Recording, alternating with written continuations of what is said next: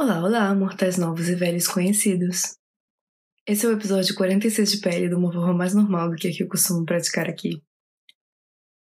Tanto quanto possível. E talvez vocês escutem a minha máquina de lavar no fundo, mas ela tá a trabalhar, por isso vai continuar. Vá, eu, por acaso, ganhei vários novos seguidores nas últimas semanas e por isso quero dizer olá, sejam bem-enviados à minha pele. Tenho que vos dizer bué coisas aleatórias e talvez a primeira delas seja mesmo essa. Dizer bué. Desde a última vez que estive em Lisboa, que atualmente segura o troféu de minha cidade favorita do mundo, era ano novo e vibrava uma luz dourada sobre o Rio Denso, como só se passa lá. Os meus amigos abriram o espumante três segundos antes da meia-noite e uma das minhas amigas dizia muito bué. E desde esse começo de ano em Lisboa eu não consigo parar de falar bué. ah, peguei e não consigo largar, a sério. Eu tento não aderir tanto às expressões portuguesas, porque também é importante resguardar algo do meu vocabulário original. Até porque, já, eu falo muitas expressões com as quais nem sonhava cinco anos atrás. Há tipo uma semana que quero gravar esse episódio, mas estou sempre a fazer, sei lá, boas coisas, tratar de exposições, viagens, assuntos de alma e coração e etc. E a princípio eu queria falar de política porque aconteceram eleições recentemente. Para mim foi a coisa mais what the fuck de sempre. Porque as eleições acabaram só por fortalecer o partido cujo orçamento foi chumbado pelos outros partidos. Então, resumo, o quê? Se foi chumbado porque foi eleito, se foi eleito porque foi chumbado. Não entendi nada, mas honestamente isso não parece ser o ponto-chave da questão. O ponto-chave é, talvez, o fato de que a extrema-direita incoerente tem conquistado uh, muito espaço nesse país e conquistou o terceiro lugar nessas eleições entre as forças políticas mais votadas. E gaivotas também temos. Uh, máquina de lavar e gaivotas. E isso me é extremamente preocupante extrema-direita nas gaivotas. E desculpem lá, mas é vergonhoso sequer considerar uma postura anticonstitucional e vinda do ódio, da ignorância, do desprezo pelas pessoas, pelas mulheres, pelos trabalhadores, imigrantes, comunidade LGBTQIA, e etc. Que é o Chega. Isso deixa-me fodida mesmo, tenho que dizer, se passei vários anos da minha vida a ciência política, não foi para isto. Parênteses. Isso me lembra o Sapo Antirracista, que é um projeto da Pedra no Rim, Cerâmica do Bonfim. Uh, eles têm um ateliê muito fixe no Bonfim, no Porto, e isso é um projeto muito incrível. Principalmente o Sapo Antirracista, que é uma resposta artisticamente política, ou politicamente artística, se preferirem, uh, de abrir debates sobre racismo e o aumento das forças de extrema-direita no bairro, na cidade, no país, etc. E fica aqui então um bom exemplo de como fazer uma coisa boa a partir de uma coisa ruim. Vão lá no Instagram e olhem o, a página deles, porque é incrível.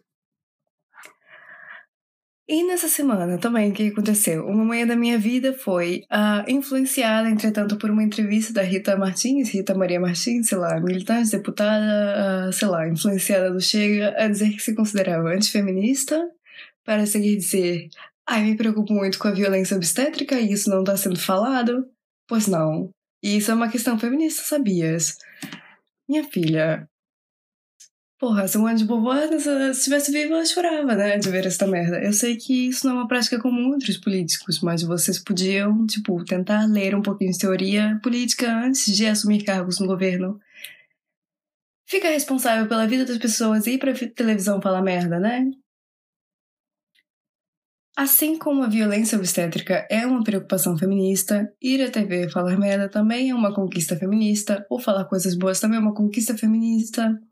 Assim como ter um emprego fora de casa, poder dar a sua opinião, mesmo que ela seja idiota, uh, usar calças, ler e, em última instância, Vamos lá não desperdiçar o, tra o, trabalho árduo que fizeram as nossas antepassadas para que pudéssemos atualmente ter o direito de lutar pelas causas que nos competem e ler pelo menos a definição de feminismo no dicionário antes de abrir uma discussão. Obrigada, gerência. E chega de política, né? Ah, vamos mudar. uma coisa que acho graça é o fato dos portugueses chamarem as proparoxítonas de esdrúxulas. Se vocês não lembram disso fundamental, eu também não lembrava.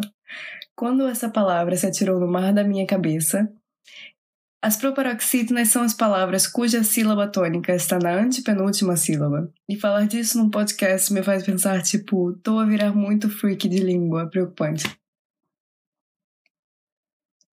Mas olha, a boa coisa, tenho duas exposições a estrear nesse mês e no mês seguinte. A primeira delas inaugura no dia 19 de fevereiro no Fácil, Fórum de Arte e Cultura de Espinho, em parceria com o Museu Municipal de Espinho. E eu e os meus amigos do Depósito Quadro vamos apresentar a exposição Desatar Nós para Nós Atar, uma compilação dos nossos mais recentes esforços artísticos relacionados à nossa vivência enquanto grupo criativo e as dificuldades da produção da arte contemporânea emergente. Yay! então, se conseguirem, por favor, vão lá ver. Ainda por cima, o sítio é lindo, em frente ao mar, não podia ser melhor, é sério. E a outra exposição que participo chama-se As Fotografias e o Resto e vai estar patente no Museu da Faculdade de Belas Artes da Universidade do Porto na segunda quinzena de março. E eu vou lá expor o meu projeto fotográfico mais recente, Grão, que explora a possibilidade escultórica da fotografia analógica. É muito giro e é muito texturizado, o que eu adoro. Eu não lembro a data certa de dizer, e não me apetece alcançar o caderno, por isso logo mais eu volto a falar disso aqui em outro episódio. Mas na mesma espero ver vocês por lá, vamos comer um pouquinho de arte, que é sempre inspirador. Isso e banho de mar. Na última vez que fui à praia em Espinho, eu senti um desejo árduo de entrar no mar. E não entrei, porque não tinha roupas e nem algo para me secar, estava frio apesar da água hospedeira, e acho que a sociedade portuguesa podia ficar meio escandalizada comigo a andar numa praia numa quinta de manhã de inverno. Entretanto, já faltava menos para primavera e isso me dá felicidade. Porque eu quero mesmo usar menos roupas, ter a pele a respirar, tomar um solzinho, que é sempre bom pro corpo e pra alma. E assim, com este embolar de várias coisas, logo cedo de manhã, que é muito cedo para mim, 11h55, Sejam bem-vindos e bem-amados os que já me conhecem de outras estações. Tomem sol nesses corpinhos e até já. Beijinhos na tua pele.